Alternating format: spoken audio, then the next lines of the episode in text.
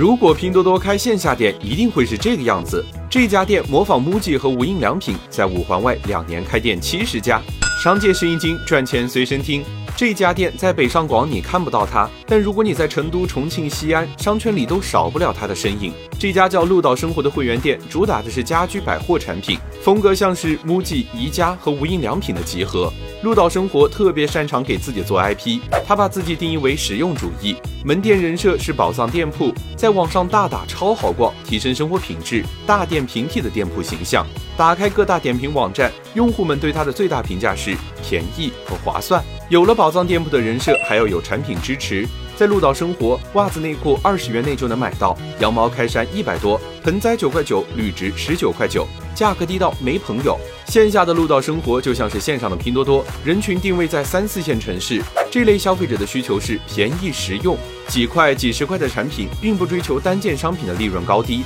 而是为了跑量，通过大量销售产品获取利润。树立宝藏店铺人设，通过低价吸引用户消费，然后通过商品走量来盈利。这样的会员店，你会去买买买吗？